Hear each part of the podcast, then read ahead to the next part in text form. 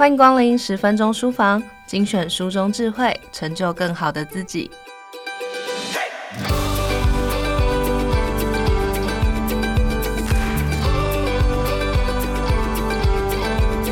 你是否常常因为和他人说话的时候，觉得对方似乎在晃神，而感到十分焦虑呢？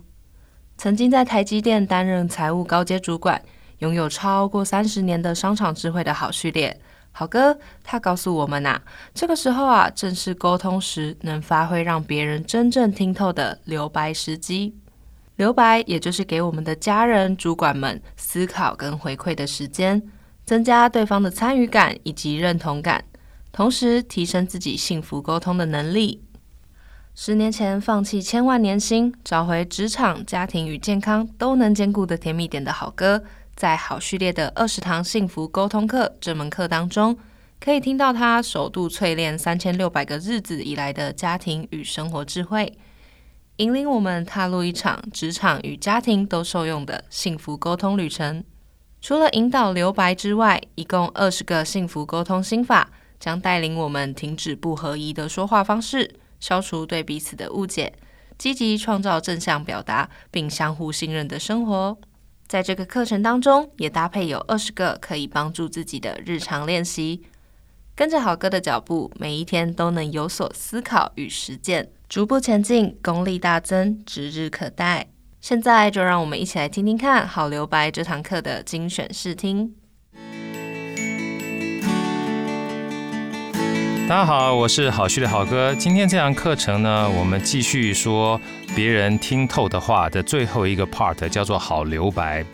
留白这两个字啊，是一个非常重要的概念。它的概念其实很简单，就是不要急着说而已。你要保留一点时间，为对方的决策跟思考能够留白。而且最重要的是什么样的含义呢？你要让增加对方的参与感，不要只是你在说。就像好哥前面的课程曾经说过。我们要说的呢，不是只说你自己想说的话，是让别人他能够听得懂，而且别人能够参与的话。而在方法跟工具上面，其实很简单，就是保留时间。这四个字非常重要，就是保留时间给谁？不是给自己而已，是给对方。这个听众很重要。为什么？因为你要保留时间，让他可以思考跟反馈。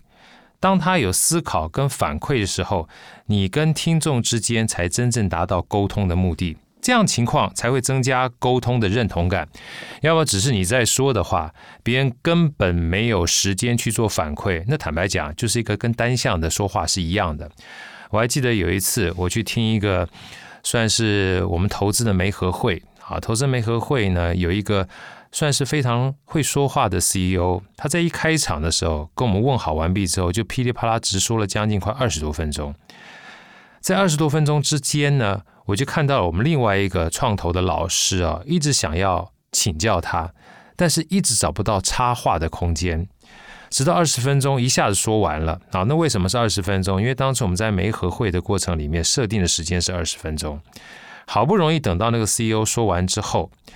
那位比较资深的这个创投老师就对他说了一句话，他说：“如果你在跟别人说话的过程当中，你只是想急着把你的话说完，但是没有想到怎么样让我们能够理解，而这个理解呢，是要让我们保留一点时间去思考的话，那你想想看，你今天是希望我们投资你，还是你要做一场演讲的比赛呢？”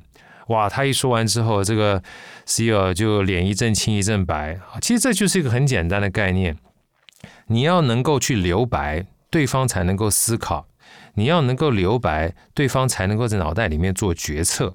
好，这个东西是非常重要的。其实好哥在大陆的时候，跟以前在台积电、跟这个淡马锡，还有在力晶半导体的时候，都有做企业内训。那做企业内训的讲师呢，通常都是两个小时到三个小时啊，两个小时到三个小时，有的时候我都开玩笑讲，它其实就是类似的短讲啊，你讲完之后也就算了。那大概到了结束的时候呢，呃，可能会留一些 Q&A，就是问题的时间，然后那时候大家在问问问题呀，哈，所以其实 Q&A 也算是个留白。但真正让好哥在企业内训啊，就是去每个不同的公司去做演讲的时候。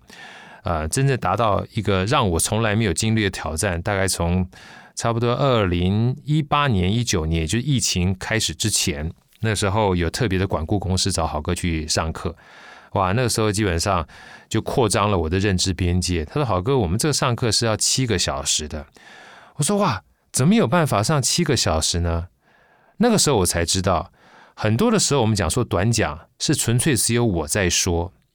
在我在说的过程当中，就跟我们传统受教育是一样的。你说，别人不一定听得进，所以真正一个非常重要的概念是：是我说给你听，我做给你看。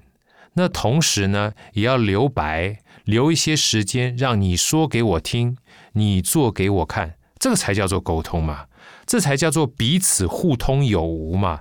所以那个时候呢，我才知道，类似七个小时的上课，跟我们传统两三个小时影响不一样。这也就是我们常听到的工作坊啊。工作坊呢，它一个非常重要的概念就是，不是只有老师说，不是只有老师做，最重要的呢，你是要留时间给学生说，给学生做。而这个留时间呢，它就是一个留白的概念。要不然回过头来，大家想想看。在七个小时的过程里面，除了老师拼命说之外，学生经过七个小时的听课，他有多么的疲乏。而真正的概念是我们学习从来都不是单向的，学习就是一种沟通。而这个沟通呢，你要让他能够进入到他心坎儿里面的话，他一定要做决策。什么叫决策？要先思考一下你说的是什么，而思考完毕之后，我要反馈。这个反馈就是我们常讲的教学相长。所以我常讲“教学相长”这四个字啊，不仅仅是老师跟学生。有的时候呢，当学生在说的时候，我们角色立马互换，变成学生是老师，我是学生。为什么？因为从他在说的过程当中，我就试着从他的反馈跟我所到得到的认知呢，去进行结合，然后我们彼此之间就得到了理论跟实物的沟通。所以这个就是在上课的时候让学生说很重要的一个概念。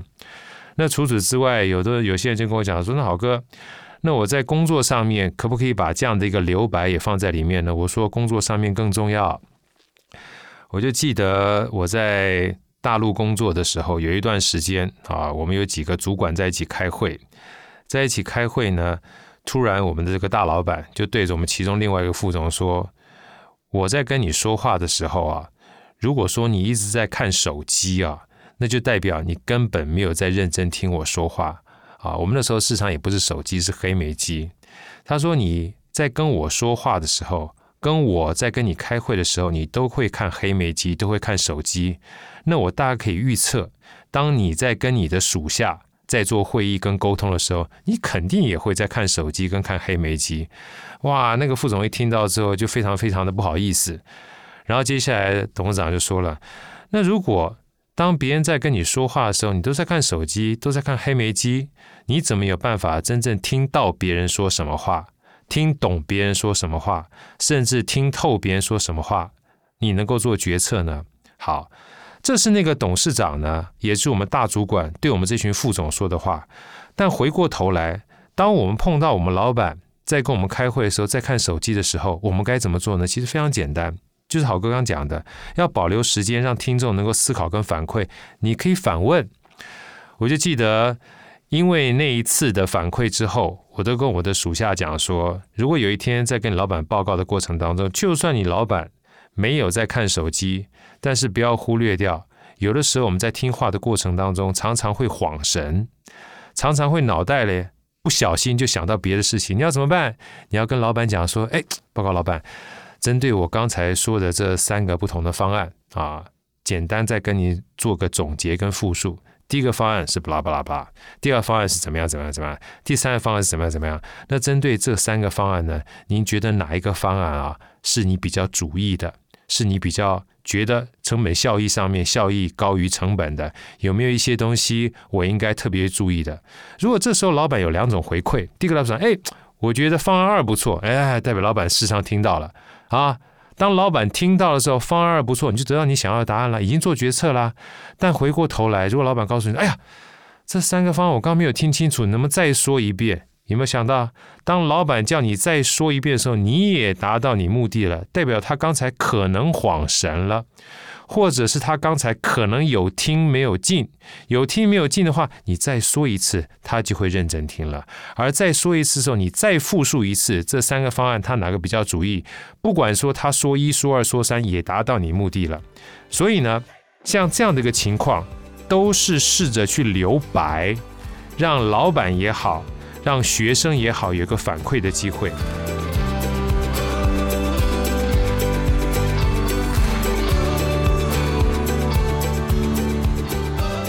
上内容出自好序列的二十堂幸福沟通课，每周十分钟，会说又懂听，拥有家庭与职场好关系。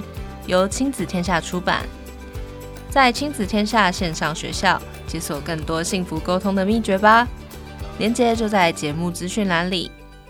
十分钟书房过往为大家朗读过的好书，书籍连接也会放在节目资讯栏中。亲子天下 Podcast 谈教育聊生活，开启美好新关系。欢迎订阅收听 Apple Podcast 和 Spotify，给我们五星赞一下。也欢迎在许愿池留言回馈。我是说书人佳怡，我们下次见。